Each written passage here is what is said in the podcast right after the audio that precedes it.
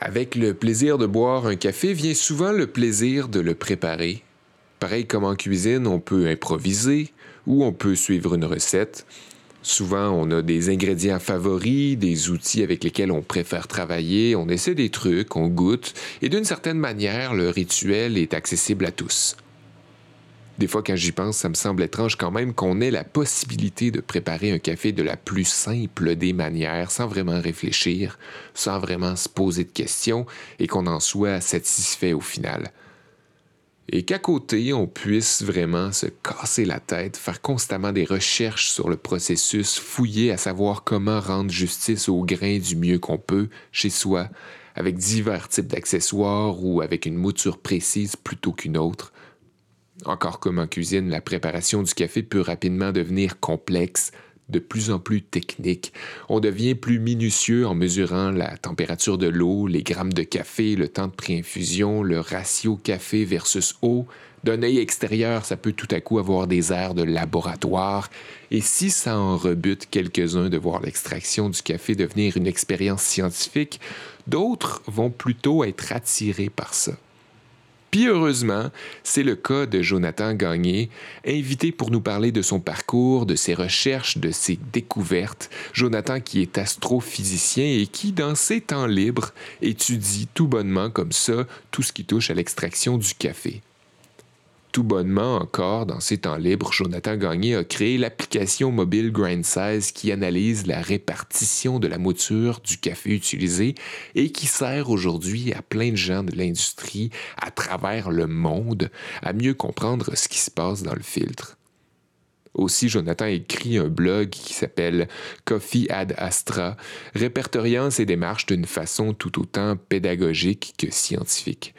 Je pense que Jonathan se définit lui-même comme un geek du café. C'est de toute évidence un passionné, puis c'est en quelque sorte pour voir à travers ses yeux de scientifique qu'on lui a demandé de s'asseoir avec nous au Café Crew Collective dans le Vieux-Montréal. Merci d'ailleurs à Crew Collective de nous avoir permis d'enregistrer cet épisode-ci sur un de leurs balcons privés. Super agréable d'avoir pu capter l'ambiance de la place. Je m'appelle Sébastien Blondeau, j'anime pour vous et avec curiosité ce balado dont les récits photographiques se retrouvent sur Instagram ou sur Facebook, bien évidemment. Je vous le rappelle, je vous invite à vous abonner à toutes afin de nous encourager, à nous écrire, à nous commenter, à nous partager. Toujours en espérant éveiller chez vous les passions, au cours de la prochaine heure, vous écoutez Café Normal.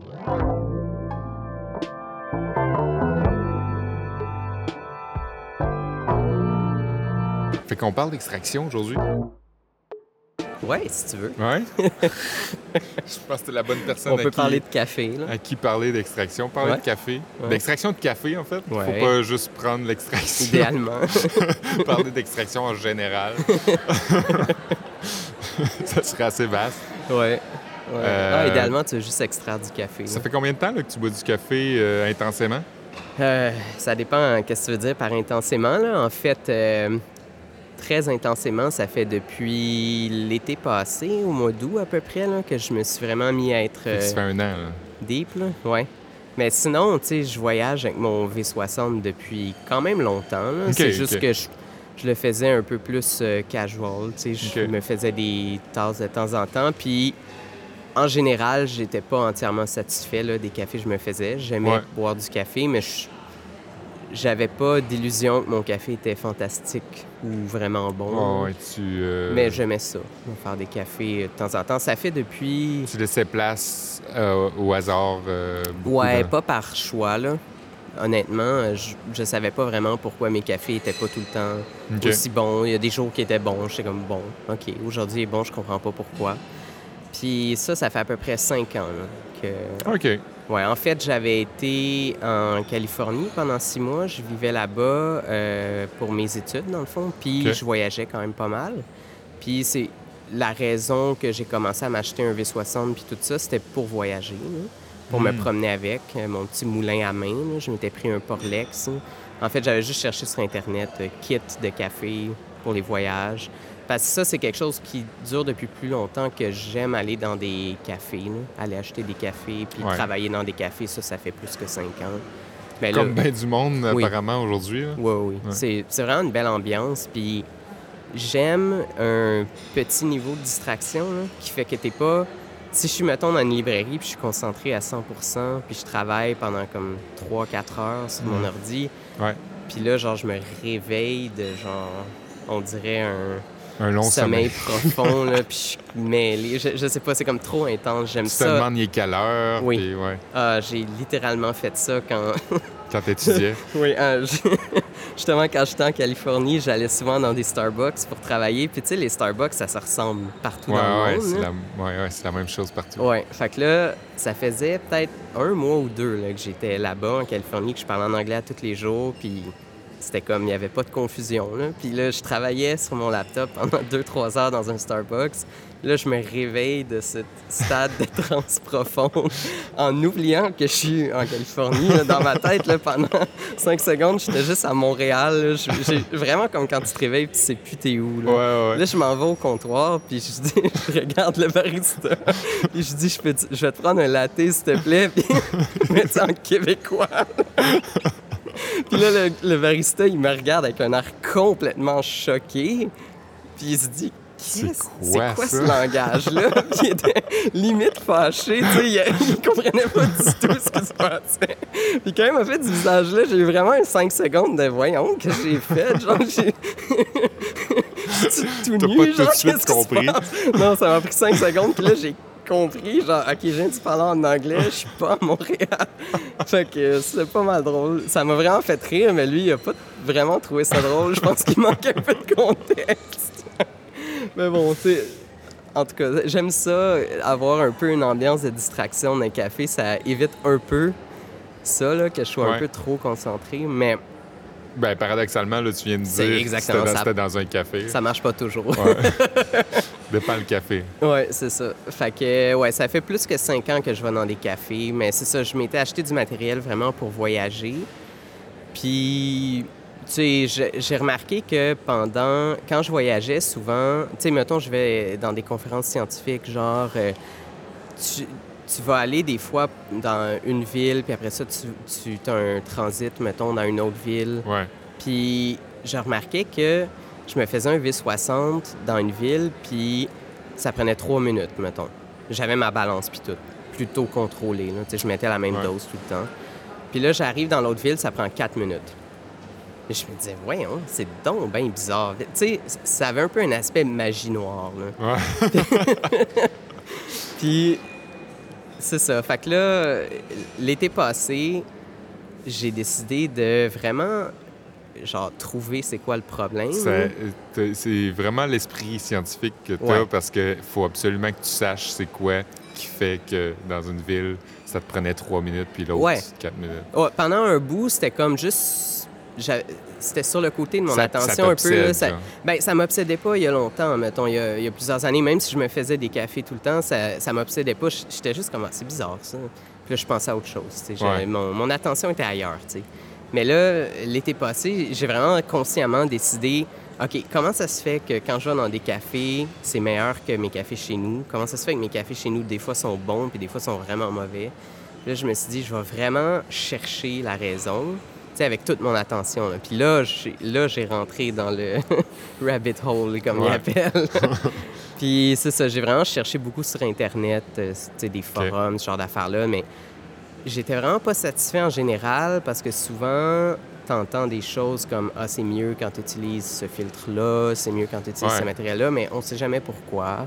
Puis des, des, des fois, c'est super spécifique puis tu sais pas que c'est spécifique. Des, f- tu, tu te demandes si c'est quelque chose comme quelque chose de général. Des fois, ça s'applique à un milieu plutôt qu'un autre. Mettons, euh, euh, dans, dans une ville où... ben, Ouais.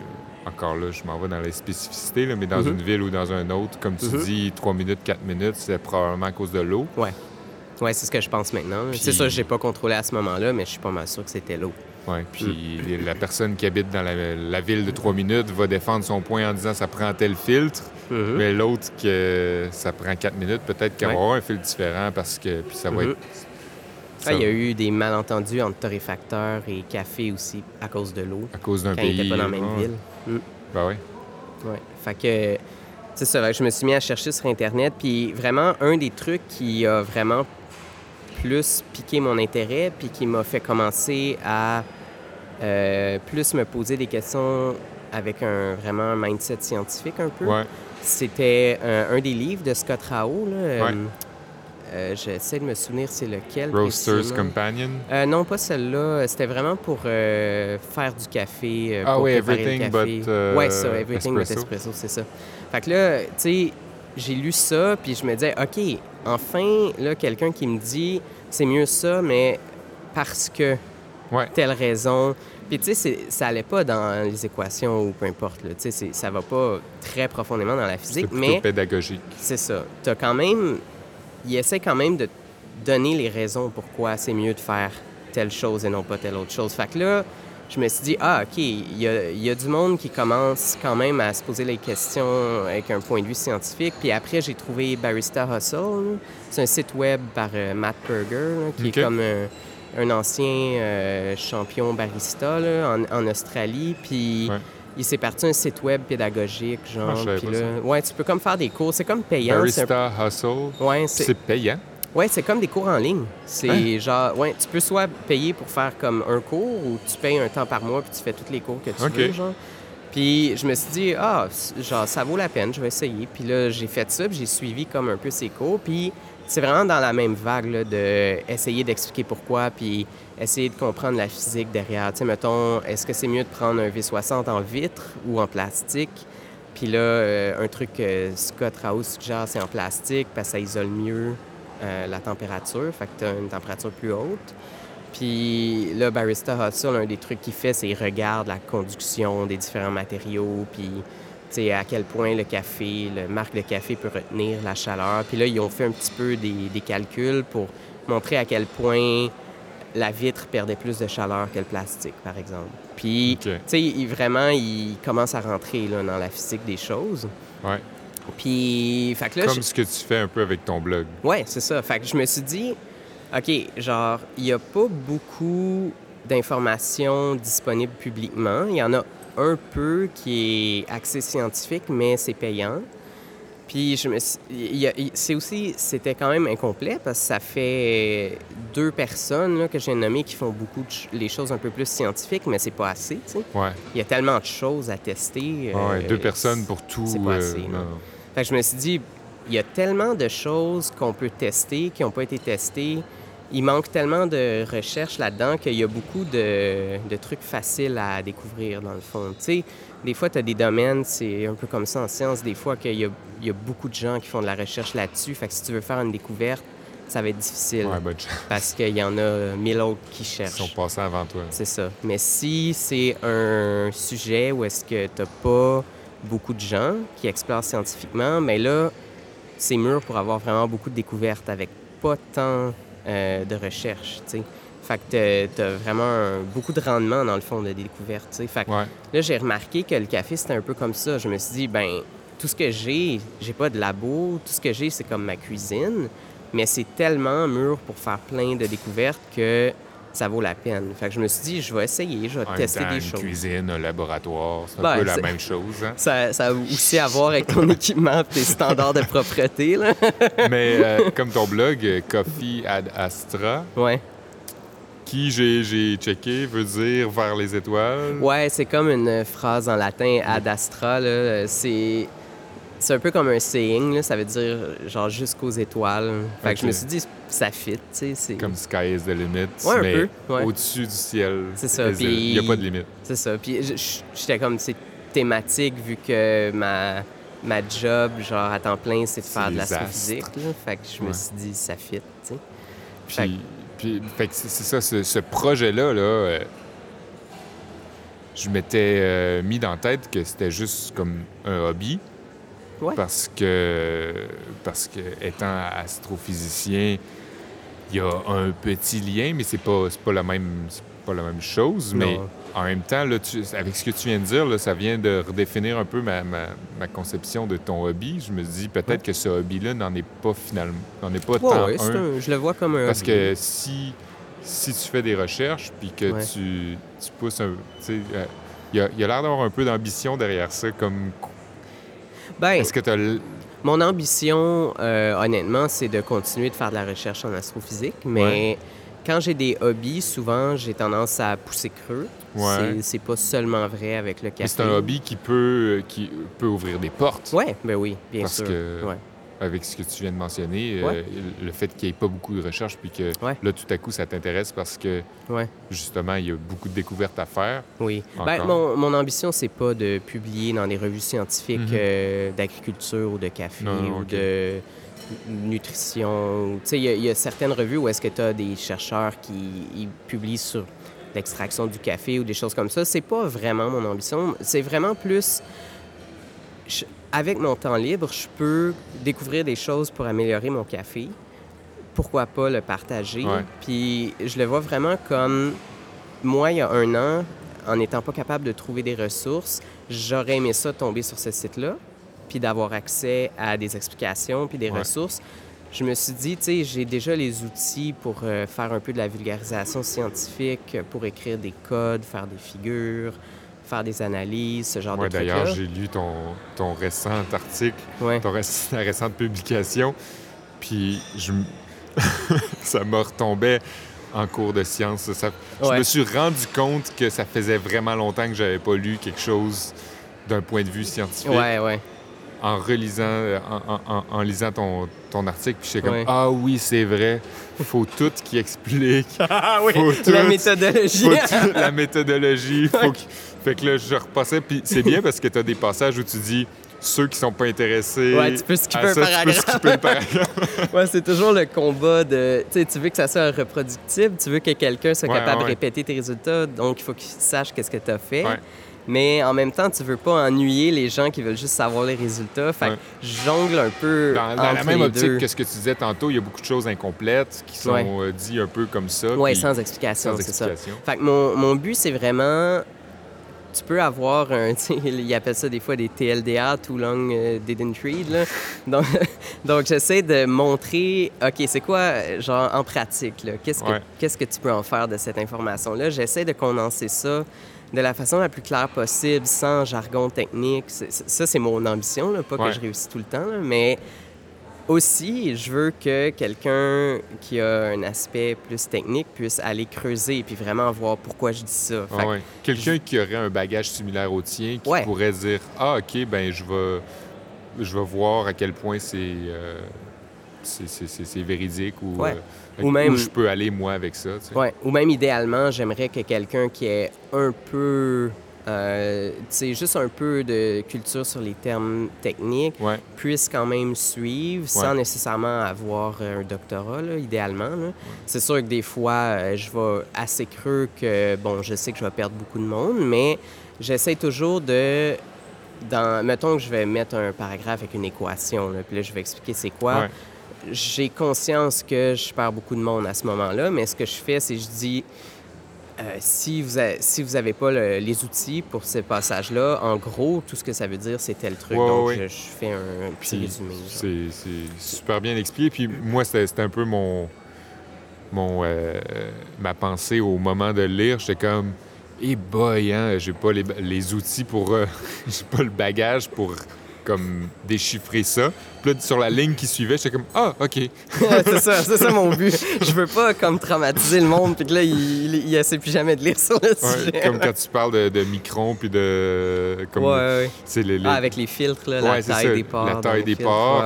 Puis je comprenais c'était quoi, mais je pouvais pas dire. Tu, tu com- tu- tu comprends juste par déduction, mais tu peux pas. euh, Ah, il y a des passages qui sont purement pour la reproductibilité, là, pour que quelqu'un puisse reproduire les résultats. Donc, tu sais, c'est pas important de comprendre chaque ligne en général parce que les, les aspects importants pour un barista, mettons, je vais les, je vais les expliquer Ouais. après. Puis Fait souvent sont bien euh, sont mises en valeur ces phrases-là. Euh, Sont soit au début d'un paragraphe, c'était mon impression du moins, Ouais, ou, j'essaie de faire ou ça. sont indiquées avec un comme un, un sous-titre. Ouais. là, ou, tu sais. Ouais, j'essaie de faire ça pour que ça, ça puisse se suivre. Bon, c'est sûr que c'est pas toujours parfait. hein. Des fois, ça devient un peu trop technique, trop vite, mais je fais des efforts là, pour que ça soit. Ben, surtout que c'est dans tes temps libres. ouais. Mais tu sais, c'est ça. À force d'écrire tout le temps. Ben, J'ai trouvé très intéressant le fait que tu euh, pris des photos. J'imagine que ça fait partie de la méthodologie, puis tu es Ouais. obligé de faire ça. Mais je trouvais ça le fun de Dans voir. le post sur les filtres, par Oui, exemple. oui, là. c'est ça. Ben, je, je parle toujours du- de, de la même publication, mais Ouais, euh, Elle n'est voyait. pas encore sortie. hein. C'est pour ça que je Ah, te ok, l'avais envoyé en PDF, mais Excuse-moi. c'est bien correct. pas mais C'est mon prochain post. euh. Donc, ton prochain post. Tu peux en parler, tu peux tout en parler ben, si tu de veux, toute façon, Il n'y a pas de secret. Là. Ça, ça sort pas. euh, Non, pas longtemps. Ouais, c'est ça. Euh, quand est-ce, par, euh, par curiosité, tu penses Ah, j'ai pas euh, décidé, là, mais j'ai une coupe de trucs à fignoler Donc, encore. puis- Donc, cette publication-là, que vous pouvez peut-être pas lire en ce moment, je parle aux auditeurs, mais euh, c'est des filtres pour spoiler. Ouais, c'est les filtres AV60 dans le fond. Des Il y en a filtres plusieurs AV60, disponibles pour euh, faire des pour-over. Dans, dans tes. T'avais aussi des aéropresses. Puis Oui, c'est vrai, oui. J'ai inclus une Chemex. d'autres trucs. J'ai inclus Chemex Mais aussi pour super intéressant de voir la différence quand tu fais au microscope Ouais, une photo. ouais. Puis là, tu vois vraiment. J'avais vraiment l'impression qu'il y avait des filtres que c'était n'importe quoi. Ouais, c'est très différent les Ça uns avait des autres. vraiment l'air d'être pas calculé. Ben, Oui, non, c'est- forcément. c'est pas, c'est pas manufacturé comme précisément les trous Ouais. des fils. C'est, ça. Donc, juste pour mettre un peu de contexte, la raison pourquoi j'ai commencé à regarder ça, c'est qu'il y a beaucoup, en- encore dans la même vague, des préférences sans explication. Il y a beaucoup Ouais. de gens qui utilisent les filtres de la marque Ario, qui est comme un manufacturier japonais. La plupart des filtres de V60 que les gens utilisent sont manufacturés par Ario, mais ils ont plein de modèles. Ils ont un modèle qui a été blanchi, un modèle qui est encore brun, tu sais, le papier est original.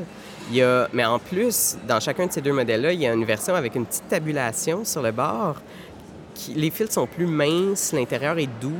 Puis il y a une autre version qui, qui sont plus épais, qui n'ont pas de petite tabulation, puis l'intérieur est crépé. Comment il explique. ça? Tu sais, Il comment explique qu'il- pas.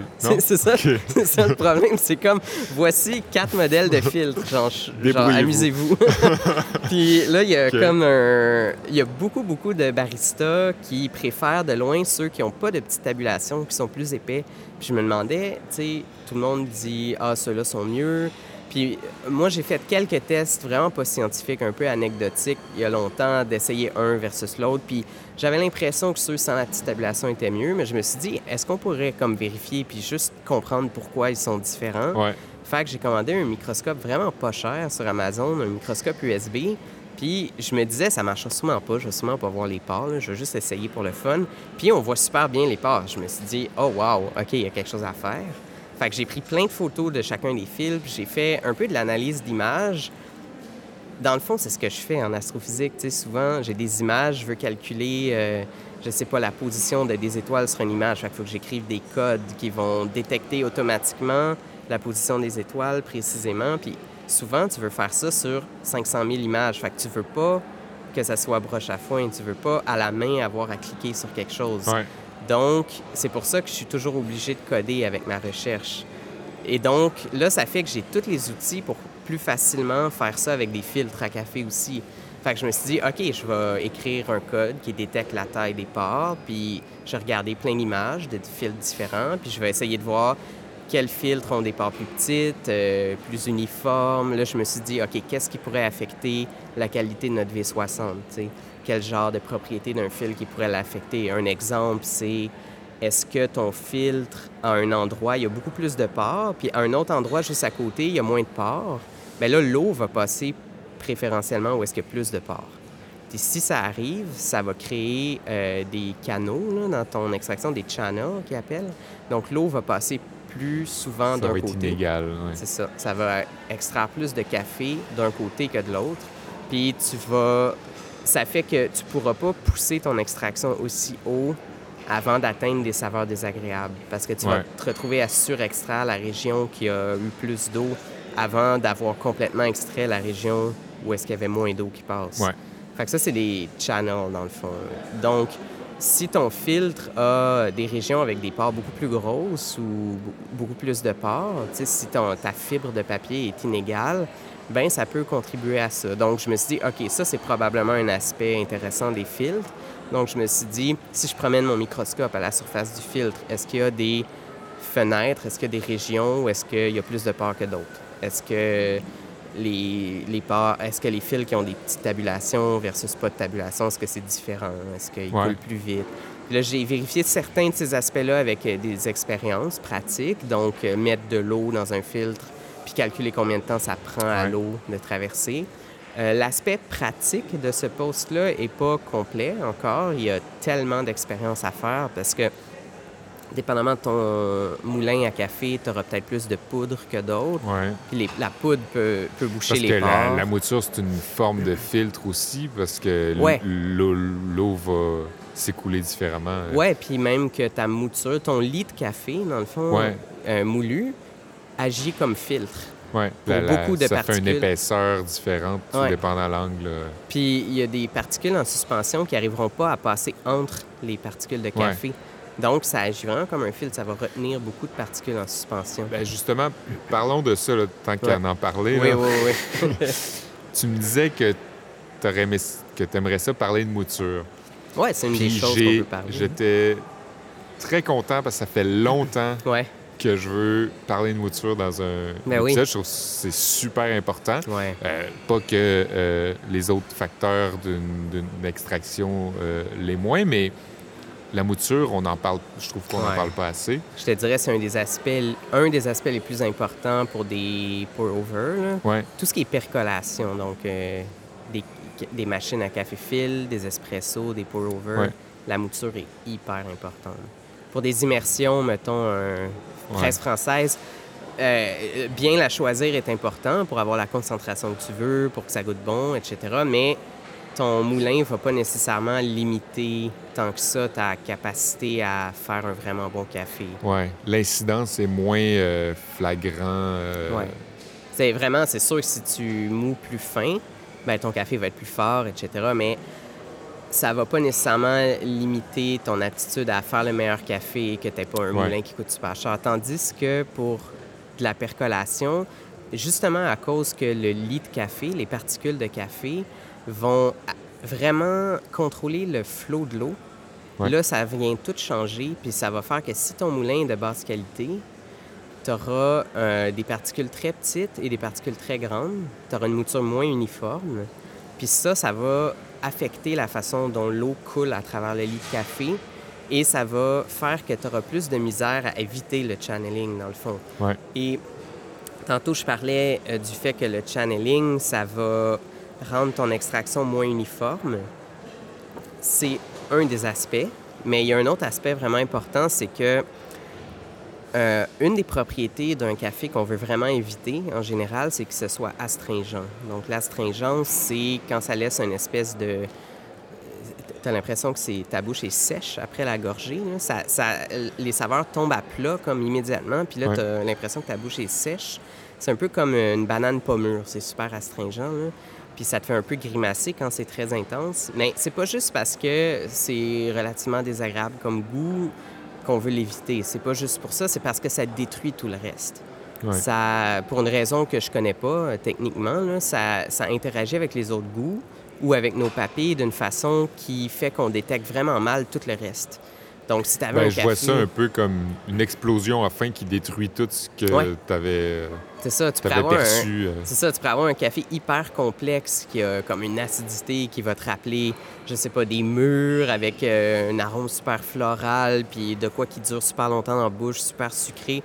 Là, tu rajoutes quelques gouttes de quelque chose de vraiment astringent dans ta tasse de café, puis tu goûtes encore, ça va goûter un peu acide, super astringent, puis plus rien. Ouais. Puis là, tu as perdu toute la complexité, dans le fond. Donc, c'est vraiment la raison numéro un pourquoi, en général, on n'aime pas l'astringence, c'est que ça vient réduire la complexité du goût.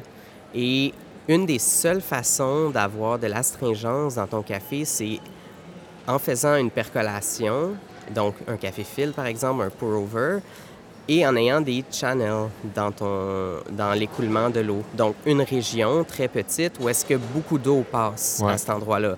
Donc, une façon d'avoir un channel, c'est si tu verses ton eau vraiment rapidement, tout au même endroit sur ton lit de café, Ouais. puis tu touches pas à rien, après, ben, tu vas avoir comme creusé un trou. Puis là, après, le trou où est-ce que les particules de café se sont tassées, il offre moins de résistance. L'eau peut passer là plus facilement. Ouais. Fait que là, l'eau, elle va passer là plus facilement. Puis là, étant donné que tu as plus d'eau qui passe là, ben là, elle va tasser encore plus de particules sur le côté. Il y aura encore plus d'eau. C'est comme que un... ça fait en sorte que tu surextrais une partie puis tu sous-extrais une autre. C'est ça. Et les channels, euh, ce que ça fait, c'est que tu as beaucoup d'eau propre, beaucoup d'eau qui a pas été, euh, qui contient pas beaucoup de particules de café. Ouais. Euh, de, l'eau propre, c'est un très bon solvant, donc ça va extraire plus rapidement euh, le goût des particules de café. Donc là, tu te retrouves à avoir une petite région, un petit tube dans le fond, dans ton lit de café, où est-ce que tu as toujours de l'eau propre qui passe là, puis presque toute l'eau propre. Tu vas extraire, genre, pas deux fois plus ou trois fois plus. C'est quelque chose comme 25 fois plus. Je sais pas le chiffre exact, mais c'est comme exponentiel. C'est pas juste un peu surextrait. C'est ça. C'est très, très surextrait. Exactement. Puis c'est surextrait à un point que tu n'arriverais même pas à faire ça avec un French press. Même si tu mets. Il faudrait que tu mettes une quantité d'eau folle, là, genre peut-être 30 fois plus d'eau que de café, là, pour réussir à surextraire à ce point-là. Puis il semble que le goût astringent est dû à des particules qui ressemblent au tanin, à des molécules, excuse-moi, qui ressemblent au tanin. Et ce sont des vraiment longues molécules, vraiment lourdes, vraiment dures à extraire. Et donc, la seule façon de les retirer, des extraire des particules de café, c'est d'avoir un channel. Parce que c'est tellement puissant pour extraire que c'est là que ça va, ça va se passer, l'extraction des molécules de ce type-là. C'est pas nécessairement des tanins, à ce que je comprends. C'est comme une grande famille de molécules qui ressemblent à des tanins. Et euh, ça, ben, ça va vraiment endommager ta tasse. Donc, tu veux éviter ça à tout prix. Puis là, évidemment, un auditeur pourrait se dire, OK, mais tant qu'à ça, pourquoi on fait pas juste des French press, qui est un point vraiment valide? Ouais. Tu sais, ça se passe pas, là, le channeling dans Ouais. des French press. Euh, une des raisons, c'est que t'as pas vraiment le même profil de goût dans une immersion que dans une percolation. Il y a plusieurs raisons pour ça. Ouais. Un de mes posts récents, c'était un peu une exploration de ça dans le sens que ton solvant, qui est de l'eau, plus tu avances pendant un French press, plus c'est de l'eau concentrée. Et cette eau-là, qui est concentrée de particules de café, va extraire un peu différemment les, les molécules à l'intérieur de tes particules de café. Donc, euh, si, mettons, prenons un exemple, là, un- une des molécules que tu peux extraire, c'est de l'acide malique, mettons. Ouais. Si tu en extrais plein vraiment vite, ben là, l'eau va être saturée d'acide malique, puis elle va extraire l'acide malique vraiment lentement parce qu'elle est saturée. Elle va par contre continuer d'extraire d'autres choses tant qu'elle n'est pas saturée dans ces autres composantes-là. Donc ça, c'est une immersion. Si tu fais une percolation, c'est toujours de l'eau fraîche. Elle va tout extraire tout le temps.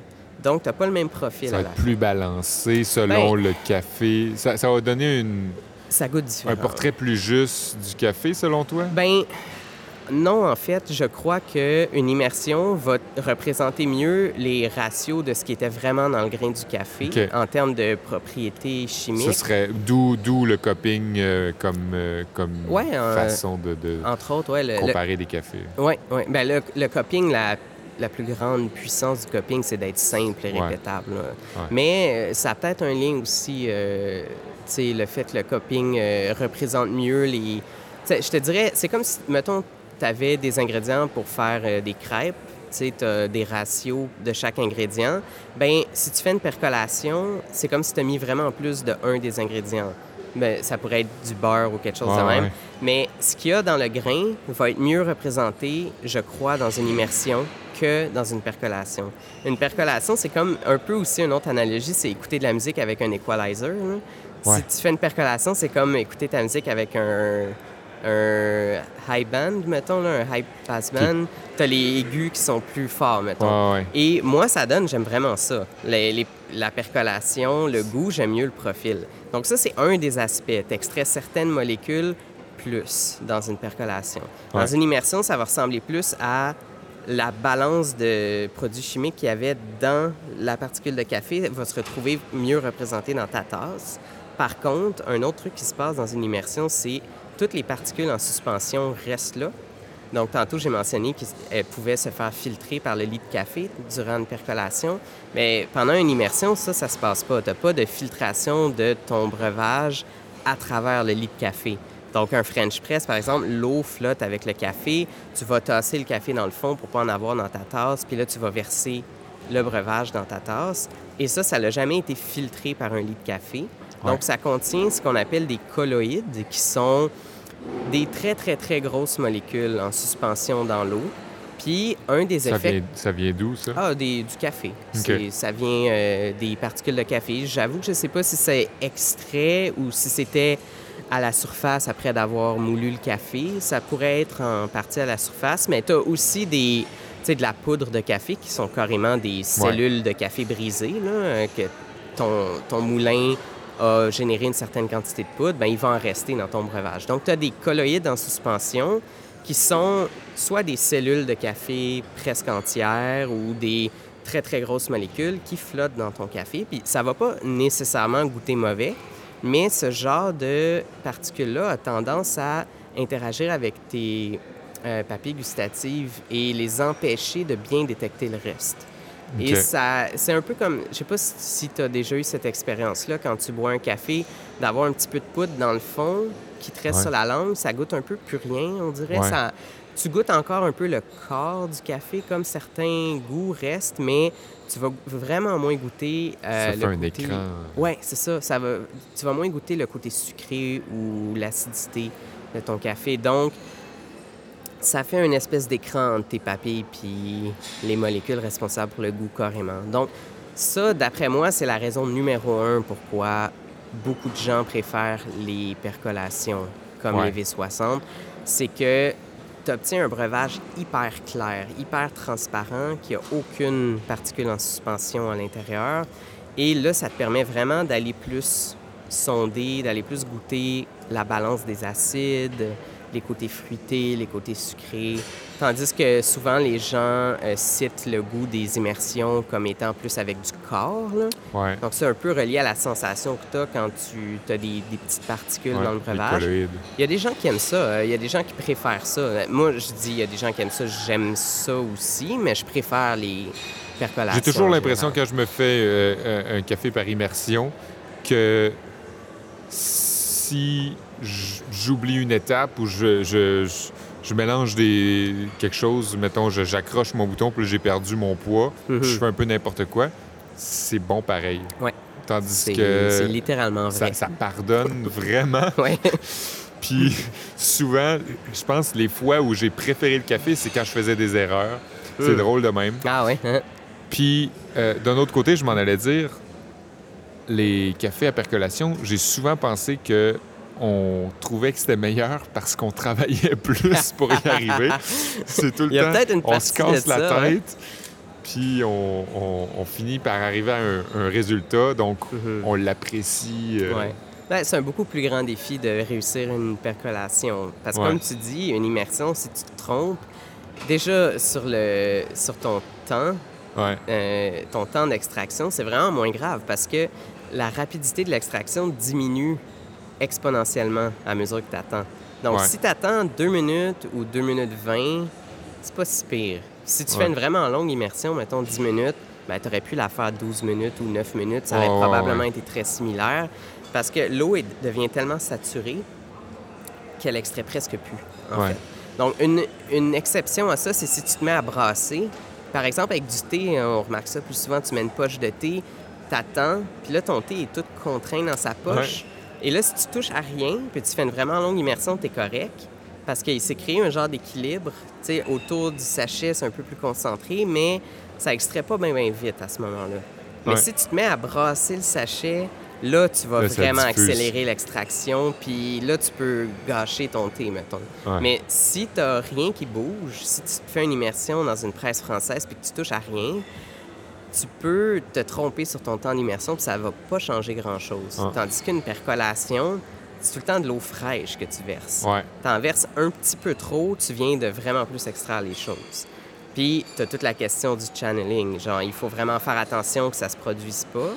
Puis, si ça se produit, ben là, ton C'est café pour ça va qu'on s'assure de verser de l'eau partout, bon. Ouais. en, en cercle, pour... euh, Oui, c'est une des raisons. Il y a beaucoup de méthodes pour contraindre, pour, pour qu'il y ait moins de channeling. Ouais, Mais c'est aussi parce qu'il y a beaucoup de façons de créer du channeling. ouais. Donc, il y a beaucoup de façons que tu peux faire une erreur qui vont faire que tu as eu du channeling. Et c'est pas toujours facile à diagnostiquer, comprendre pourquoi ton breuvage Ouais. était astringent. Tu sais, tu as, peut-être moulu ton café trop fin, puis là, tu as partiellement bloqué des parts de ton filtre quand ça, ça se produit, tu vas pas bloquer toutes les parts uniformément. Ça Ouais. va adonner qu'il y a des portions qui ont été un peu moins bloquées. Puis là, l'eau va tout passer par là. Tu as du channeling. Donc, quand ton filtre bloque puis ça descend plus, tu peux être presque sûr qu'il y aura eu du channeling. Une autre façon d'avoir du channeling, c'est de pas faire un bloom, comme qu'ils appellent. Je Ouais. sais pas comment on dirait ça en français. Euh, une pré-infusion? Oui, ouais, une pré-infusion. Et si tu fais pas une pré-infusion, tu peux avoir beaucoup plus facilement du channeling parce que du café sec, c'est super hydrophobe, c'est-à-dire que l'eau va préférer ne pas passer par là. Ça, Ah oui. ça répulse un petit peu l'eau. Et donc, si tu commences tout de suite l'extraction, ça se peut que l'eau ait passé plus d'un côté, puis là, ce côté-là va être mouillé, et tout d'un coup, c'est plus facile de continuer à passer par là plutôt que de passer ouais. par le reste. Donc, tu as des régions qui vont rester plus sèches. Puis là, à mesure que l'eau va diffuser tranquillement, puis va finir par mouiller le reste du, du lit de café, puis là, finalement, l'eau va commencer à passer là, mais elle aura juste le temps d'extraire un tout petit peu. Et donc, en faisant une pré-infusion, on met un peu d'eau, puis on attend. Moi, par exemple, j'attends 45 secondes, ce qui est plutôt long. Ouais. Et pour vraiment m'assurer que l'eau a eu le temps de pénétrer partout, partout, partout, puis qu'il n'y ait pas de poche de, de café sec. Et c'est- ces poches de café sec-là, ben, l'eau passerait moins par là, donc tu aurais du channeling. Et donc, Hmm. c'est une des façons de réduire le channeling, de faire une bonne préparation de pré-infusion. Une autre méthode que, à ce que je sache, c'est Matt Perger qui l'a proposé. Je ne sais pas d'où ça venait, mais c'est de faire un nest shape, donc une forme de nid euh, avec ton, ton lit de café avant de commencer ton pour-over. Donc, tu creuses un trou au milieu. Ah oui. Euh, tu peux le faire avec tes doigts, par exemple. Ouais, Là, ouais. tu creuses une espèce de trou et tu verses l'eau au départ dans le trou. Et ensuite, tu fais le tour. Puis, une fois que tu as mis euh, ton eau pour la pré-infusion, tu peux faire un petit spin, là, spinner ton V60 pour réaplatir la- le dessus de ton lit de café pour que ça Mm. redevienne plat. Mais ce que tu as fait en faisant ça, c'est que tu as beaucoup plus rapidement mouillé la pointe du V60, le café qui était tout au fond. Ouais. Parce que si tu verses l'eau par-dessus et que ton lit était déjà plat au début, ça peut prendre plus qu'une minute à ce que la pointe devienne mouillée. Il y a, euh, à la surface de la pointe, tu as l'eau qui va ruisseler autour puis qui va le mouiller rapidement, mais tu as une genre de poche juste au-dessus de la pointe du Ouais. V60 qui reste sèche. Est-ce que c'est pour ça qu'en espresso, ils font des tempers convexes? Ah, c'est possible. Je connais vraiment moins les espressos, OK, mais. Euh, ça pourrait avoir un lien. C'est sûr que ça va affecter le channeling si tu changes la forme Ouais. de ton temper. Euh, en espresso, je sais qu'il y a des gens qui font maintenant des pré-infusions là, Ouais, pour, ouais, essayer- ouais. pour éviter ça. Et si tu attends suffisamment longtemps ta pré-infusion, c'est sûr que ton, ton lit de café sera mouillé au complet. C'est sûr que si tu attends plus que 2-3 minutes, là, tu commences à avoir des risques d'oxydation peut-être. là, que je, je dis ça, je sais pas combien de J'ai temps toujours ça été prend. confus, moi, avec le, le fait qu'il existe des tempers convexes. Puis je me disais, on empêche l'eau d'aller partout. en- Je, je Ouais, pense- je pensais que c'était une mauvaise chose. Ben, Mais est-ce que, est-ce que ce serait possible que les tempers convexes sont faits pour des paniers à espresso qui sont pas euh, cylindriques? Ce serait peut-être une possibilité. Parce que tu as besoin de peser plus au milieu. Tu sais, il y en a qui sont un peu en angle. Ouais. Il y en a des paniers Mais bizarres. non, ben moi, j'en, j'en ai vu d'expérience euh, pour tout type de, de, OK. De Ben, j'avoue que... intu- mais ça veut pas dire qu'il y en a qui savaient pas rapport de- d'exister. Ouais. Intuitivement, j'aurais pensé qu'un temper plat, ce serait mieux pour Moi des aussi. paniers. euh, c'est peut-être juste relié au fait que tu as une espèce de courbure dans le fond de ton panier. Tu veux avoir la même courbure euh, dans le temper que dans le fond du panier à espresso. C'est peut-être juste ça. Mais je sais pas en fait c'est quoi la raison. Mais c'est sûr que d'avoir la mauvaise forme de temper va Influencer. contribuer à ce que l'eau passe à certains endroits plus qu'à d'autres. Ben oui. Pendant un espresso, le channeling, c'est vraiment un truc qui peut endommager. Ben oui, euh, l'espresso, on dirait que tous les problèmes qui peuvent arriver au cours d'une extraction, c'est c'est fois 10 plus grave pour l'espresso Ouais, parce que ça dure, surpris. ça dure C'est 30 ça. secondes. ouais, avec la pression au Il bout. y a de la pression. Euh, en tout cas, le, le- le ratio est beaucoup Ouais. plus Petit, ouais. mince. En Ouais, tout cas. Fait qu'on dirait que tout est plus grave tout le temps. Il faut que tu calcules. euh, En plus, tu sais, la mouture est beaucoup plus fine. Ouais. Et donc, euh, Elle joue pour beaucoup plus. chaque particule de café qui est plus fine est moins lourde, est plus facile à déplacer. Fait que là, si tu commences à avoir du channeling un peu, ben là, vrai, hein. le plus grand débit d'eau va déplacer beaucoup plus de particules fines. C'est une, une des raisons pourquoi, si on se met à moudre plus fin avec un V60, on, on va avoir des problèmes. Donc, une des raisons, c'est les filtres qui bloquent. Ouais. Mais c'est pas la seule raison. Même si ton filtre ne bloque pas, tu peux avoir des problèmes euh, parce que l'eau peut creuser plus facilement des, tu- des tunnels, dans le fond, des channels. Donc, tu as, le même problème pendant des espressos. Tu sais, des. Ils appellent ça la migration des particules fines. Tu sais, tu as des fines migration. Donc, tu sais, tu as de la poussière de café qui migre vers le bas de ta poque de café pendant un espresso.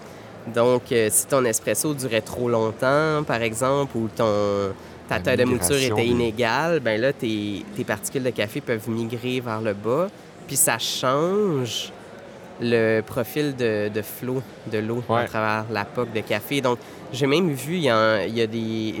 C'est drôle parce que c'est toujours en Italie, mais des- il y a des chercheurs qui ont publié des articles scientifiques euh, là-dessus, qu'ils ont essayé de modeler à quel point est-ce que les, la poussière de café migre à l'intérieur d'une poque d'espresso. Ah, ouais. C'est ouais, c'est Comment ils intéressant. font ça? Euh, des modèles numériques, parce que c'est- beaucoup trop Ouais. complexe pour faire genre des équations. Là. Ils n'ont pas des lunettes euh, Non, pas ce que rayon. X. Et j'en voudrais tellement pour mes V60 hein, pour voir. Non, mais tu sais, voir où est-ce que les channels se produisent. Il n'y a pas vraiment de méthode super euh, Ouais. pratique pour voir où est-ce qu'il y a eu des channels. Tu sais, il y en a qui ont pris des pocs à espresso en lab, puis là, ils les coupent, puis ils les décortiquent, puis essaient de voir quelle portion a été sous-extraite. Mais dans une cuisine, mettons, là, ça se fait pas très bien. J'ai même essayé avec un V60. Là. Je me suis dit, OK, on va voir si c'était uniforme. J'ai pris des cuillerées, tu sais, de mon V60 Ouais. là, après l'avoir fait, là, du marque de café. Ouais. Puis là, j'ai pris des cuillerées sur le dessus, puis plus profond, puis j'ai essayé de faire des immersions avec pour mesurer la concentration, pour voir combien il reste de choses que je peux extraire dans le lit de café. Est-ce que je me suis dit peut-être que le haut, il il reste plus de choses à extraire dedans parce que l'eau a passé à travers une surface plus grande, Ouais. tandis que dans le bas du cône, l'eau passe toute par là. Il y a un Donc, il y, a, il y a- deux trucs qui jouent euh, là-dedans. L'eau qui touche le bas est souvent déjà plus concentrée, donc elle aura tendance à extraire un peu moins, moins fort, Ouais. mais il y en a plus qui passent. Donc, c'est une balance. Ouais. Puis là, je voulais vérifier est-ce que c'est plutôt uniforme ou pas? Mais le problème, c'est que tu te ramasses en prenant une cuillerée de café, tu te ramasses à avoir une petite cuillerée, mettons, là, à la surface du V60. Tu as un poids très bas. Tu as, peut-être genre un gramme là, de café à jouer avec. Là, tu veux mesurer ça très précisément si tu veux calculer à quel point tu peux l'extraire. Puis là, tu veux mettre ça dans pas trop d'eau parce qu'on ne sera pas capable de mesurer la concentration si c'est trop faible. Il reste pas grand-chose à extraire là, au départ. As-tu des balances .001 ou quoi? Ouais, j'en ai une pour les. C'est pas bien cher, là. C'est pour des bijoux, genre. J'utilise ça pour. Je- là, c'est- je vais faire freaker une coupe de monde. J'utilise ça pour euh, préparer mon eau à café avec des minéraux. D'ailleurs, OK, ça m'amène au, su- au prochain sujet, l'eau. Mais avant, Ça, le- les choses que, ta tu dis pas à tes amis. Ouais. J'allais dire, c'est le genre d'affaire que tu montres pas tout de suite à tes amis, genre qui boivent pas de café. Qu'est-ce que ton entourage dit? Ben, tu sais, déjà, ma blonde, elle boit pas de café. Elle aime pas ça. C'est vraiment malheureux. Mais elle comprend, honnêtement. euh, Elle comprend l'esprit scientifique et scientifique aussi. Là. Ouais, ouais, ouais. Donc, euh, tu sais, Ben, elle, elle t'a marié. ben, c'est ça. Donc, euh, Fait que, il est trop tard. Elle comprend le, le fun que j'ai à faire ça aussi, puis elle comprend pourquoi c'est intéressant, tu sais, fait que ça va. Tu sais, j'ai- fait une application comme pour mesurer la distribution des tailles de grains.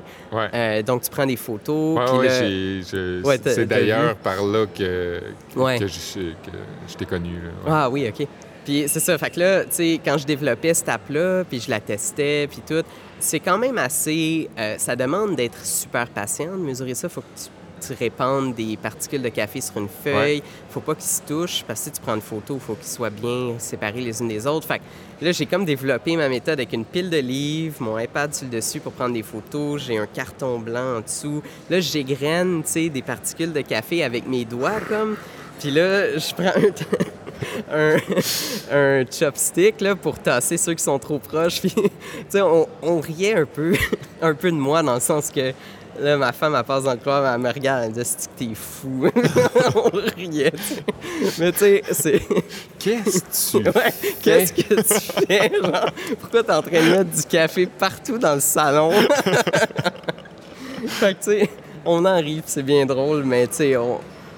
On, genre, beaucoup des gens dans mon entourage comprennent parce que j'ai beaucoup d'amis comme que j'ai rencontrés au bac scientifique, Oh, etc. là. Mais Eux, ils ont, ils, ils ont des expériences sur autre chose. il y en a que oui, en effet. Ah ouais? Mais tu sais, oui, il y en a aussi qui sont comme.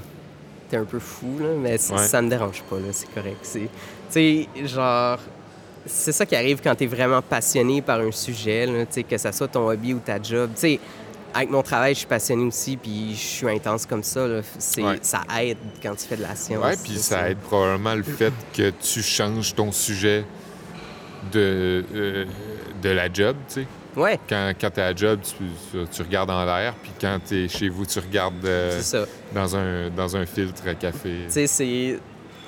Je disais pour rire que euh, pour me pour prendre des vacances de ma job où est-ce que je programme pour les étoiles, ben là je programme pour des particules de café.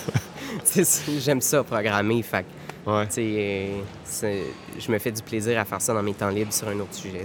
Fait que tu fais ton eau. Ben oui, je fais mon eau. C'est d'ailleurs, en fait, moi, je voulais avoir un épisode sur l'eau, Ouais. Spécifiquement que pour l'eau, avec Andy. Ah, ben oui. du Canadian Roasting Oui, Society lui aussi, et fait son eau. Tunnel Espresso. Puis il m'a dit, puis ça fait vraiment longtemps que je veux avoir un... C'est c'est comme l'éternel invité, Ouais. Andy, puis euh, il décline toujours pour une raison de... de- de- Il, il est occupé, là, c'est un Ah homme ouais. occupé. Mais je pense qu'il y a d'autres raisons aussi. euh, Je pense qu'il... il- il y a- Il y a peut-être a- peut qu'il veut lire plus sur le sujet. non, je sais pas. ben, je pense qu'il. D'ailleurs, il disait Ah, il faut que tu ailles Jonathan à la place de moi parce que il connaît. C'est un meilleur invité. Puis je sais pas. si- Il veut, il veut pas prendre. je sais pas. Ça ne tente pas. Je Ça sais. ne tente pas de parler en français. Mais oui, c'est ça. Il a peur de. Je pense qu'il a peur de son français, mais il est... le pire, c'est qu'il est super français, bon. Oui, oui. Mais je pense qu'il y a un petit. euh, Ben, c'est Il- comprenable. Il dit oui à chaque fois. Il me dit oui, ça me tente. Puis durant la semaine, ouais, finalement, je pense que je suis trop occupé. Puis en Ouais, tout cas, si tu veux, on peut parler de bref, il m'a dit que tu étais un expert de l'eau. Ben, j'irais pas jusqu'à dire ça, mais j'ai lu euh, pas mal ce qui était pertinent pour le café. Là. Ben, quand même, je pourrais continuer à lire beaucoup puis en apprendre pour euh, le Ouais. café. Excuse-moi. Euh, en fait, tu as deux trucs dans l'eau qui sont super importants pour le café. Évidemment, tu as tout le côté, tu veux pas d'impureté, tu veux pas de, de chlore, tu veux pas que ton eau sente le chlore, tu veux pas de saleté dans l'eau. Donc, filtrer avec un Brita, ça peut être bien si ton eau est un peu sale. Honnêtement, je suis même pas sûr qu'à Montréal, on en ait tant besoin, à moins d'avoir des vieux tuyaux. là. Ouais. Ce qui importe vraiment le plus, c'est la quantité de bicarbonate dans l'eau. Donc ça, c'est un peu comme de la petite vache, dans le fond, euh, du bicarbonate de soude. Il y en a dans l'eau, dans toutes les villes. À moins de prendre de l'eau distillée, tu en as dans l'eau. Donc quand la pluie érode les minéraux, les roches, dans le fond, quand elle ruisselle, ça va extraire des minéraux, donc par exemple calcium, magnésium, du sel. Mais en même temps, ça va extraire euh, du bicarbonate de soude. C'est comme ça fait les deux en même temps. Et ces deux trucs qui sont pertinents pour le café, mais le bicarbonate est beaucoup plus potentiellement dommageable pour une tasse de café. Si tu as beaucoup de bicarbonate, ben, je sais pas si vous avez déjà essayé de mélanger genre du vinaigre puis du bicarbonate, là, ça fait de la mousse puis ça, ça réagit. OK, donc ça va dégager du CO2, donc euh, ça s'en va dans l'air, ça va créer un genre de sel au fond. Puis euh, ça va détruire l'acide, en gros. là. Ça va détruire l'acide puis le bicarbonate, ça devient autre chose. Donc, le café, il y a une grosse partie du café qui est intéressante, que c'est des acidités, comme l'acide malique, l'acide citrique. C'est un peu comme quand tu bois du vin, tu sais, la... T'as plein de petits acides différents qui font toute la subtilité Ouais. et la complexité. Et si tu as trop de bicarbonate dans ton eau, mais ça va juste réagir, les enlever, puis ils sont juste plus là pour que tu goûtes. Puis l'eau, il y avait peut-être pas assez de bicarbonate pour que tu le goûtes, là, au départ. Ouais. Le, le bicarbonate, faut qu'il y en ait quand même pas mal pour qu'on commence à le goûter. Pour, ça fait comme que l'eau a l'air plus soyeuse, hein, quand tu Ouais. bois un peu plus visqueuse même. Mais ça, ça dérange pas quand tu bois ton eau. Par exemple, si tu bois de l'eau minérale, il y a super beaucoup de bicarbonate dedans, ça te dérange pas. Mais si tu fais ton café avec, ton café goûtera plus toutes les notes de dégustation sur ton sac de café. Ouais. Souvent, les gens se disent, ben oui, mais tu sais, ils sont pas, ça goûte pas vraiment ça, ce qui est écrit. Ben effectivement, si ton eau a trop de bicarbonate, ça goûtera pas vraiment tout ce qui est écrit. On s'en éloigne, en tout Ouais, cas. tu le détruis, puis tout ce qui reste, c'est des saveurs plutôt génériques de café qui sont dues à des acides comme l'acide chlorogénique qui est là en tellement grande quantité qu'il va pas se faire tout enlever. Mais tu perds toute la différence d'un terroir à l'autre. Ça devient moins crucial d'avoir du café de bonne qualité ou bien torréfié. Tandis que si tu prends de l'eau bien contrôlée, là, tu fais vraiment ressortir le potentiel d'un café. T'enlèves tout ce, ce masque-là que- qui t'empêchait de goûter aux vraies notes de que c'est une dégustation? question de, de pH, étant donné que le Pas bicarbonate... directement. Donc, le bicarbonate, ça s'appelle un buffer alcalin aussi. Et son rôle, dans le fond, plus tu as de bicarbonate dans euh, ton eau, ça va stabiliser le pH à une certaine valeur. Donc, pH, c'est si si c'est acide ou base, Ouais. dans le fond. Et donc, par exemple, ça va stabiliser le, euh, le pH à peut-être euh, 8,5, mettons, là, si tu mets plein de bicarbonate. Puis, ça va pas trop varier, à moins que tu détruises tout le bicarbonate. Une fois que tu as détruit tout le bicarbonate, là, si tu rajoutes encore de l'acide, là, le pH va changer drastiquement. Donc, ça s'appelle un buffer alcalin parce que ça empêche un peu le pH de varier. C'est pour ça qu'ils disent un buffer. Mais en faisant ça, en empêchant le pH de varier, ça l'empêche de varier parce que ça détruit les acides que tu es en train d'ajouter. Ah, ouais. Donc, en extrayant ton café, tu extrais des acides, ils se font détruire par le buffer jusqu'à temps que tu n'aies plus de buffer. Puis là, après, il y a des acides qui survivent. Ouais. Mais en détruisant tous ces acides-là, tu as peut-être perdu de, de ton goût euh, initial que tu avais dans le café. Et donc, la variable la plus importante à contrôler, c'est le buffer alcalin. Et l'eau de Montréal a, si je me rappelle bien, là, à peu près deux fois trop de buffer par rapport à ce que la plupart des gens préfèrent dans l'industrie du café, dans ceux qui, Ouais. qui se cassent la tête avec l'eau. là. Euh, même la Specialty Coffee Association recommande un certain buffer alcalin. Et Montréal, on a à peu près le double, peut-être même un peu au-dessus. Je me Ouais. souviens plus de la valeur exacte, mais ça fait que tu détruis beaucoup plus d'acide. Ça donne qu'à Washington, D.C., là où je vivais euh, il y a une couple d'années, c'est à peu près le bon buffer alcalin. Donc, il y a peut-être un lien que je me suis mis à être vraiment insatisfait de mes Ah. cafés en revenant à Montréal. Ouais. Ça, ça fait vraiment une différence. Pour vrai, c'est la plus gros... C'est la variable qui a le plus changé de toutes des cafés que je faisais chez moi, de contrôler mon eau. Un autre aspect de l'eau qui est important, c'est les minéraux, la concentration en minéraux, donc calcium, magnésium et euh, aussi le sodium, mais moins, donc le sel. Ouais. C'est surtout le magnésium et le calcium qui sont importants. Le calcium, il y en a pas mal tout le temps dans l'eau de la ville, dans les eaux embouteillées. Le- on en retrouve souvent. Du magnésium, presque jamais. C'est vraiment plus rare Ah dans la nature. C'est juste question de... Tu sais, les roches qui contiennent du calcium sont plus fréquentes. Donc, quand Ouais. l'eau ruisselle, euh, elle va extraire plus souvent du calcium. Et le- toutes ces, ces choses-là, donc ces, ces particules-là contribuent à ce qu'on appelle la dureté de l'eau. Donc la dureté, c'est un peu comme le total de calcium, magnésium, sodium que tu as dans ton eau. Et ça, ça forme des ions dans l'eau. Donc, euh, par exemple, euh, le calcium, il aurait pu être euh, dissous sous forme de CaCl2. Donc, c'est une, c'est une particule de calcium, deux particules de chlore attachées ensemble. Quand tu les mets dans l'eau, les, les molécules, donc dans ce cas-là, la molécule CaCl2, va se briser en morceaux. Donc, l'eau fait ça. L'eau, c'est plein de molécules de H2O. là. Ouais. Mais les, les- c'est comme arrangé en petits triangles. Tu as un O au milieu attaché à deux molécules d'hydrogène, à deux H. Ouais. Et ils n'ont pas la même charge d'un bord puis de l'autre. Ça fait un petit peu comme un aimant. Ça attire un peu les choses. Et quand tu pitches une molécule là-dedans, toutes les molécules d'eau autour vont se reconfigurer pour se mettre les moins vis-à-vis les plus de la molécule que tu viens d'ajouter. Puis ça, ça va créer une force d'attraction un peu, puis ça va briser tout ce que tu mets dedans, ça va séparer les molécules que tu mets dedans. C'est pour ça que l'eau, c'est tellement un bon solvant. là. Quand on dit un solvant, Ouais. c'est que ça fait ça. Tu mets du NaCl2 dedans, bien là, les molécules d'eau vont toutes se reconfigurer autour, puis ils vont l'arracher en morceaux, dans le fond. puis tu te retrouves avec ce qu'on appelle un ion. Donc, dans l'exemple du... C'est pour ça qu'on nettoie nos tables avec de l'eau, avec une guenille Ben, mouillée. c'est pour ça que la vie est basée sur l'eau aussi.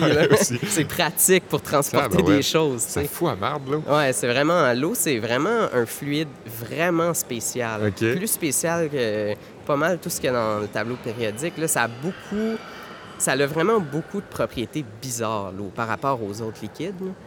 Donc, mettons, tu mets du sel, mettons NaCl2 dans l'eau. Donc là, les molécules d'eau vont séparer ça en ions. Donc, un de ces ions-là, c'est le Na, donc le Ouais. sodium. Et ça, ça a une charge. Na, il l'appelle Na+. C'est chargé électriquement, dans le fond. Et quand l'eau rentre dans les particules de café, une particule de café, c'est un peu comme, imagine un mur de briques. Chaque brique, c'est une cellule, donc une cellule végétale. Et les murs de cette cellule-là, c'est un peu comme du bois. là. Donc, c'est super dur. Ça s'appelle de la cellulose. Ça OK. s'extrait pas dans l'eau. C'est comme solide. Puis au milieu, tu as des poches. À l'intérieur de la cellule, en forme de brique, tu as des poches de choses qui peuvent être extraites. Donc, des poches de goût, de- d'acide, de, ouais. sucre. Là, l'eau rentre à travers des petites pores dans le mur de cette espèce de cellule-là. Donc, tu as des petits trous. Puis normalement, la plante va échanger d'une cellule à l'autre avec ces trous-là. Mais là, la plante est morte depuis longtemps. là. Elle s'est faite torréfier, tu sais. fait que les pores sont un petit peu grossis par rapport à quand Ouais. elle était vivante. Puis là, l'eau peut rentrer par ces petits trous-là puis se propager à l'intérieur d'une cellule, à l'intérieur d'une autre cellule. Nos particules de café, quand tu fais du café filtre, sont tellement grosses qu'il y a vraiment plein de cellules là, de profond. ouais, ouais. Donc l'eau se promène là-dedans un peu comme dans un labyrinthe. Mais si tu as des ions dans ton eau, donc si tu as du sodium, si tu as du calcium et du magnésium, ces ions-là vont aider à pêcher les saveurs puis les ressortir par les trous. Parce que leur charge électrique leur permet d'attirer des choses puis de les Ah. sortir. Donc, ça aide l'extraction. D'où d'où tantôt tu parlais d'attraction, là, quand les, les, les plus puis les moins. euh, Oui, les molécules Se d'eau ouais. séparent les molécules. Les, les molécules se tiennent ensemble par force électrique. là. Ouais. C'est comme l'électromagnétisme, c'est super important à l'échelle des molécules. À notre échelle, on pense moins souvent à ça. Mais là, tu que- parles du sel qui a une charge euh, plus, c'est un morceau plus grande, de mais il la faut pas que molécule tu aies de trop sel. de sel non plus. Faut- tu veux pas que ça goûte le sel, idéalement. Mais en général, dans l'eau, il n'y a pas assez de sel pour que ça goûte. Et le sel, c'est pas le meilleur exemple des ions qui sont utiles parce que ça a vraiment moins de charge OK, électrique. tu as des ions aussi de, euh, Calcium. du calcium, du magnésium. OK. Eux, ils sont vraiment plus puissants. Ils ont OK. deux fois plus de charge électrique. Puis, ils ont des... Mais je pense, si je, je ne m'abuse, il y a Ouais. beaucoup de magnésium dans le café aussi. Ça se peut-tu? Euh, je sais pas, j'en ai, j'en ai pas conscience, mais c'est possible qu'il y en ait. Je sais qu'il y a beaucoup de potassium. Euh, Ouais. Magnésium, je, euh, je sais pas en fait. Mais euh, le, le magnésium, ça fait quand même une différence d'en ajouter dans l'eau, plus ou pas. Donc, d'après moi, il doit pas en avoir tant que ça dans le café, parce que sinon, ça ferait pas tant de différence qu'on en ait dans l'eau ou pas, Ouais, d'après ça. moi.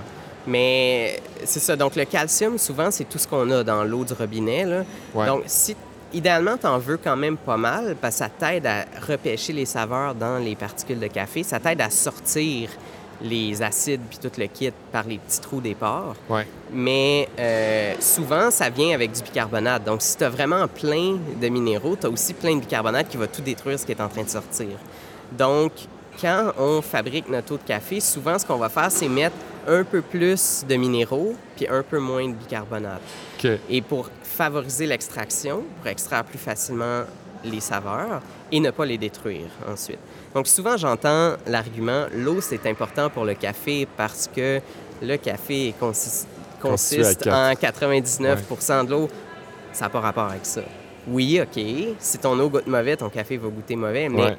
Ça va vraiment plus loin que ça. C'est pas C'est vraiment lié à l'extraction même. Exactement. Puis à la destruction de ce que tu es en train d'extraire. Ton eau peut goûter super bon puis produire un café dégueu.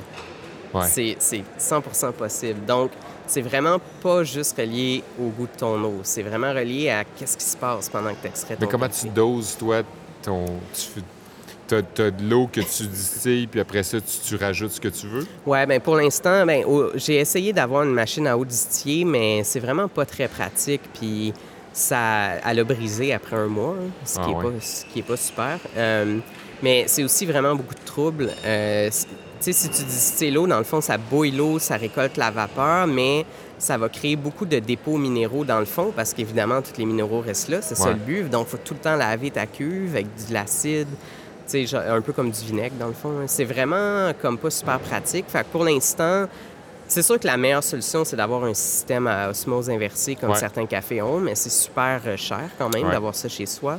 Pour l'instant, ce que je fais, j'achète des galons euh, d'eau distillée, dans le fond, des grosses bouteilles. Puis j'ai des minéraux que j'ai commandés sur Internet, là, donc du CaCl2, euh, du, sel d'Epsom. C'est surprenant, mais ça, ça, a plein de magnésium, dans le fond. Le sel d'Epsom, c'est ah du magnésium puis du soufre ensemble. Puis, du soufre? Oui, du soufre. Euh, fait que mais du soufre oxydé, là, genre ça goûte pas le soufre. C'est pas... c'est pas... c'est pas sous la forme que ça, ça sent mauvais. Là.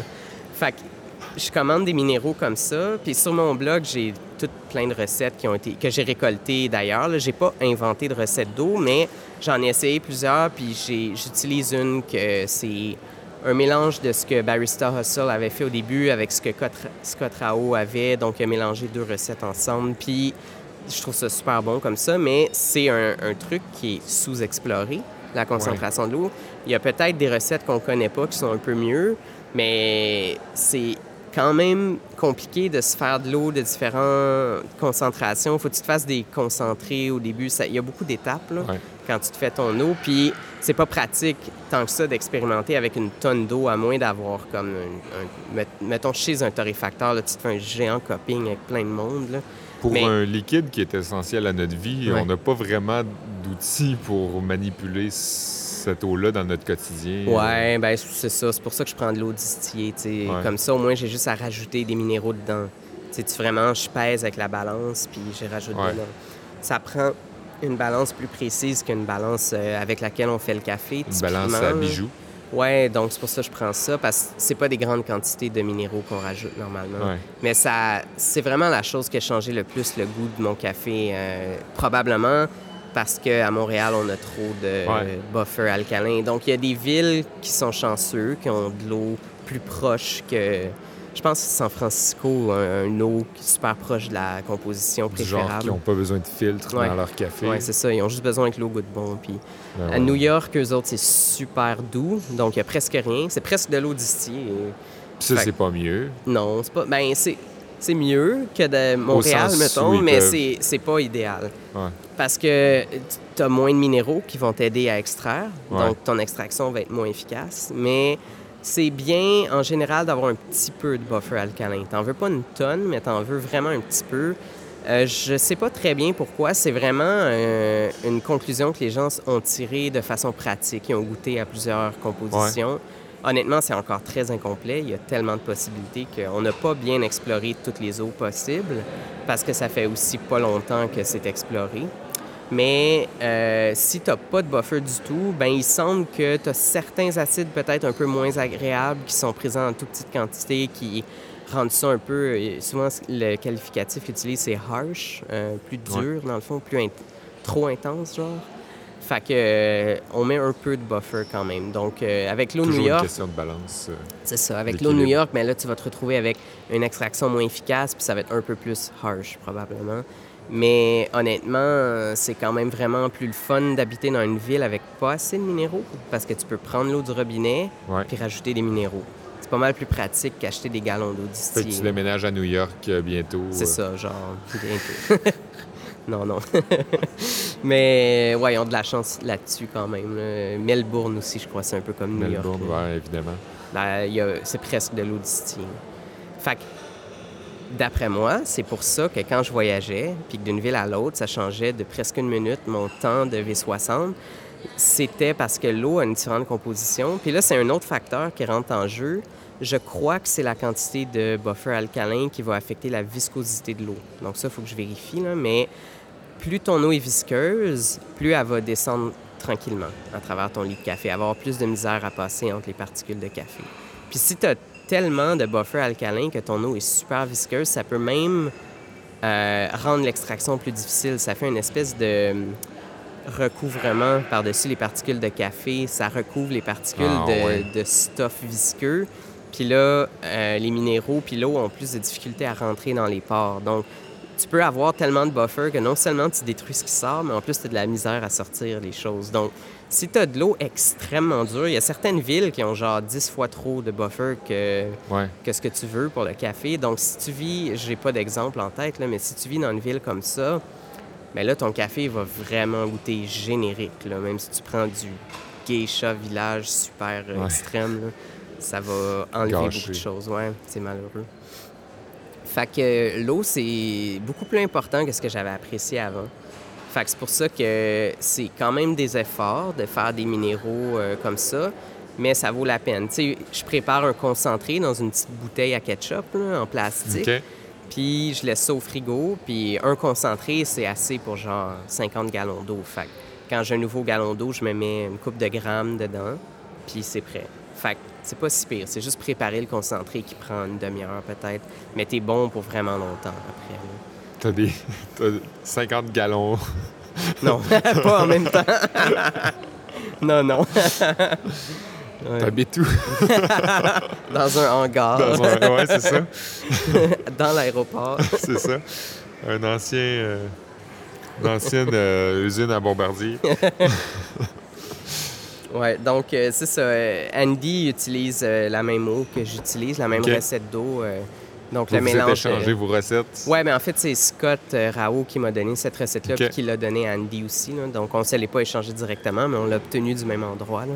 Ouais, vous vous échangez pas mal, euh, Scott Rao et, et toi? Ouais, ben ça a donné à cause de l'eau, justement. Euh. Il y avait très peu d'informations sur Internet. Euh, tout ce que j'avais trouvé, c'est un post qu'il avait écrit quelque part sur Instagram, dans creux dans des commentaires, qui parlait d'une recette d'eau, puis tu sais, c'était pas trop clair, c'était quoi les molécules qu'il y avait. Fait que j'y ai écrit pour lui demander plus de détails sur sa recette, dans le fond. Puis je disais, je pense que l'eau de Montréal est pas terrible. J'avais aucune idée qu'il connaissait Montréal. là. Puis en fait, il a parti Myriade il y a longtemps Ouais. à Montréal, donc il connaît très bien Montréal. Puis il m'a répondu Ah ouais, l'eau de Montréal est pas terrible. Puis là, il m'a donné une recette, puis ça a commencé un échange là, par email. Puis c'est ça. Fait que des fois, on se pose ensemble des questions sur la, la physique des choses, là, genre pourquoi quand on fait ça, c'est mieux? Tu sais, des fois, il, m'écrit des affaires, puis là, on se casse la tête. Il y a, comme mille fois l'expérience que j'ai. Fait que moi, j'ai un peu l'aspect comme la physique. là. Tu sais, je peux jouer avec les équations, puis tout. Mais souvent, mes hypothèses de départ sont complètement fausses par rapport au café parce que j'ai pas beaucoup d'expérience. Donc, que lui, tu c'est une me- vois avec des yeux d'astrophysicien. Ouais, c'est ça. Puis, tu sais, des fois, je pense qu'un truc est important quand ça l'est pas. Puis, c'est ça. Le manque d'expérience dans l'industrie du café fait que ça limite ce que je peux faire Ouais, avec mais en la même science. temps, euh, entre grosses guillemets, la naïveté que t'as.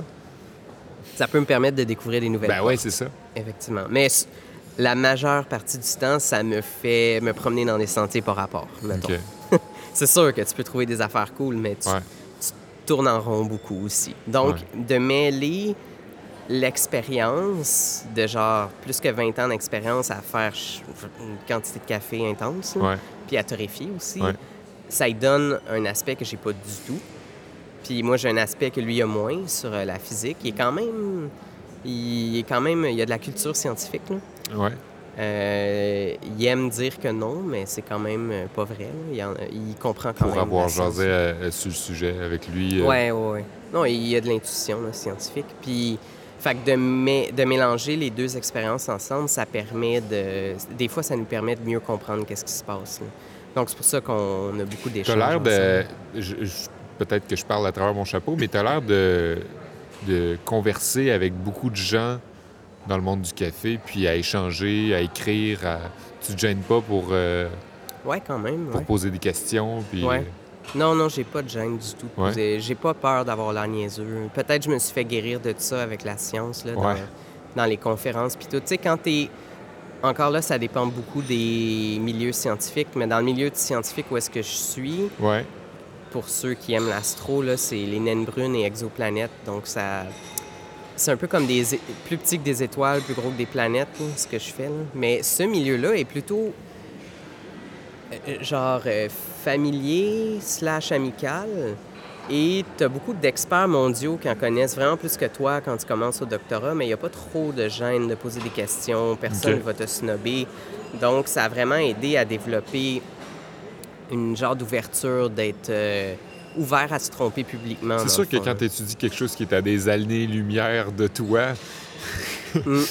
Mais je- c'est assez. euh, tu veux- il y a beaucoup de choses qu'on sait pas, Puis ça te forge, mettons, le caractère à tout le temps être en contact avec des gens qui en savent plus que toi? Tu sais, Ouais. mettons, tu donnes une conférence scientifique, il y aura toujours quelqu'un qui en sait plus que toi, à part sur un sujet vraiment très, très, très, très précis. Wow. Là. À un moment dans ta carrière, tu es l'expert dans un truc qui est tellement précis que c'est quasiment drôle. Ouais. Mais tu débarques un tout petit peu de ça, là, tu as huit personnes en salle qui en savent beaucoup plus que toi. Fait que le moindrement que tu te promènes en parlant, tu as toujours quelqu'un qui en sait plus que toi. Fait que il faut que tu développes une certaine ouverture au fait de Ouais. te mettre le pied dans la bouche. C'est pas grave, c'est la vie. ouais. Oui, c'est ça. Tu sais, c'est correct de se tromper. Puis comment tu compares ça avec le monde du café? Ben, ce que j'ai remarqué qu'il y a, il y a certaines personnes qui ont plus peur de se tromper dans Ouais. le monde du café, mais c'est normal parce que c'est une communauté tellement plus immense, donc c'est quand même plus intimidant. Mais en ayant acquis cette, ce- cette espèce d'aspect qui me dérange pas de me mettre le pied dans la bouche publiquement, ça m'aide vraiment. là, parce que là, je peux parler avec du monde. Tu sais, des fois sur mon Instagram, il y a du monde qui me pose, puis c'est legit des chercheurs en café, genre. Puis Ouais. là, ils me disent, non, t'as tort par rapport à ça. Je suis comme, ah, OK, mais genre, je veux en savoir plus. Genre, ouais. dis-moi en plus. Ah Genre, ouais. je suis vraiment curieux.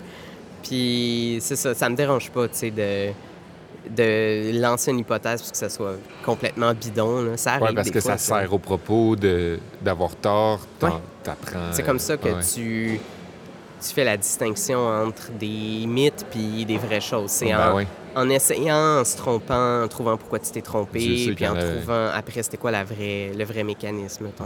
Dieu sait qu'il y en, a des, qu'il y en avait des mythes euh, dans le monde du Ouais. café aussi. Mais tu sais, un milieu où est-ce que tu as du potentiel pour que ça goûte vraiment bon ou vraiment moins bon, puis qu'on comprend pas pourquoi, puis que tu as des gens qui se spécialisent là-dedans puis qui mettent vraiment beaucoup d'efforts, mais qui savent pas trop pourquoi. C'est une recette parfaite pour être insécure, Ouais. Pas vouloir se faire questionner. T'es comme, ben moi, je suis le meilleur barista au monde parce que je suis le meilleur barista Ouais. au monde, mais personne sait qu'est-ce qui se passe quand je verse l'eau sur le café.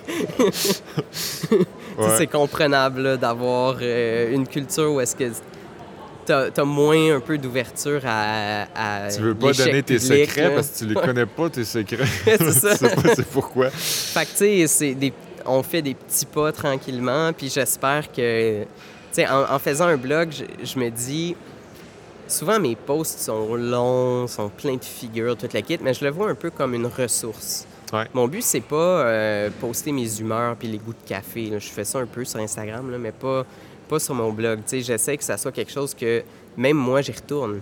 Quand je me fais mes recettes d'eau, je réouvre mon blog, je retourne dans là, puis je suis comme...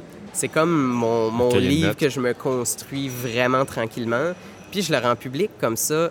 Si je, si je fais n'importe quoi, ben quelqu'un va s'en rendre compte. Ouais. Puis ils vont me dire, ah, ça, c'est n'importe quoi. Puis s'ils ont des arguments, évidemment, pour pourquoi c'est n'importe quoi, ben là, on peut améliorer les choses. Puis en même temps, ça peut aider d'autres mondes. Fait que, tu sais, je suis comme. J'essaie de construire quelque chose pour.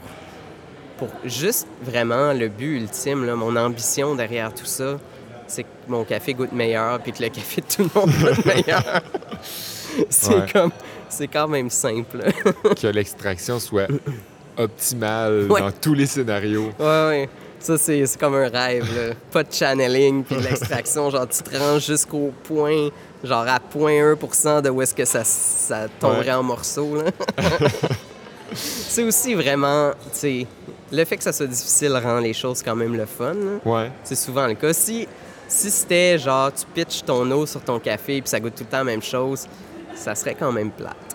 Ben ouais, il n'y aurait, pas- aurait d'études. Pas de défi, tu sais. Ouais. Tu sais, si c'était super simple, il n'y aurait pas de richesse à essayer de comprendre. Ouais.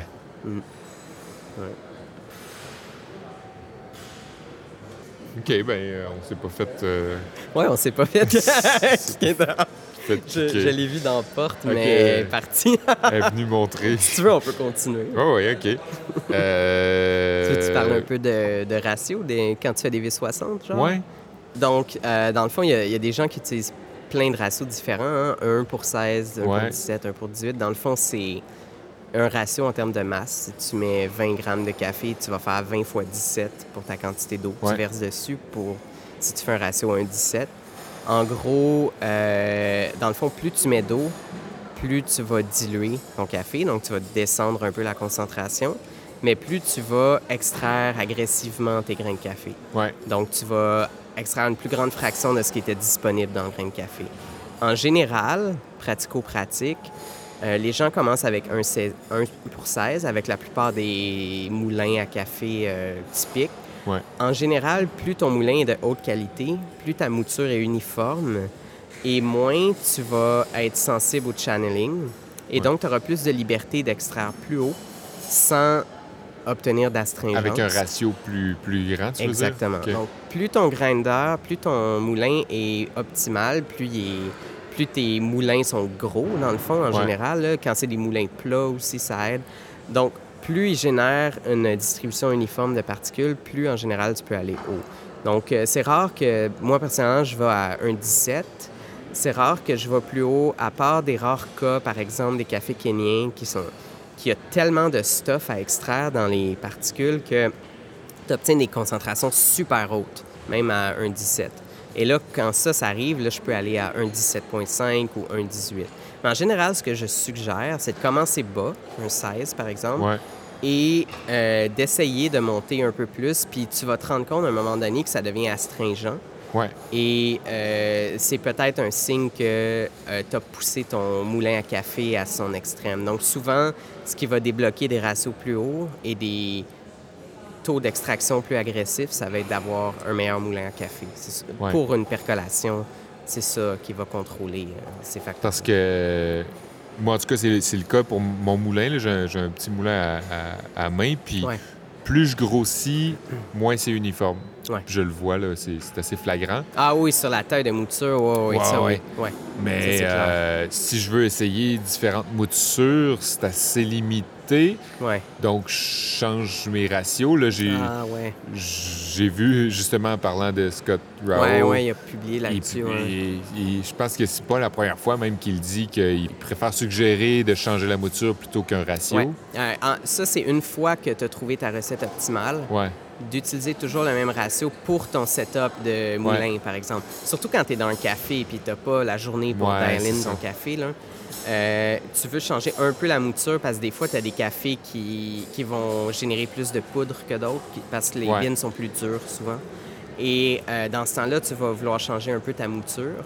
Mais en général, si tu changes de moulin à café, tu passes une gamme différente, ce qu'il a dit, ça s'applique pas dans le fond. Ouais, ouais, ouais. Quand tu changes de matériel, là, ça vaut la peine de- d'explorer différents ratios. Mais une fois que tu as trouvé ton ratio qui est plutôt optimal, euh, c'est bien d'y rester. Et donc, si tu gardes ton équipement, puis tu fais juste changer de sac de café, ça, généralement, c'est mieux de changer un peu ta taille de grain, Ouais. euh, ta taille de mouture, Ouais. sauf dans des cas rares où est-ce que c'est super concentré. Tu trouves ton café vraiment trop fort. Là, pour ce café-là, tu peux monter un peu le ratio. Même Scott le fait là, avec des ouais.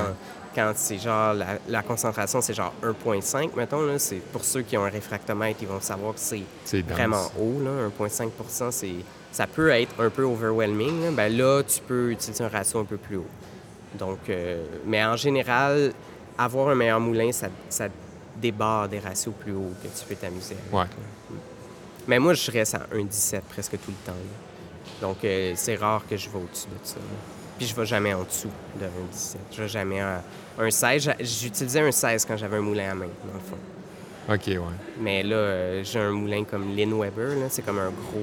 C'est un peu comme un Malkonig IK, Ok. là, le genre de qualité de mouture que tu as. Là.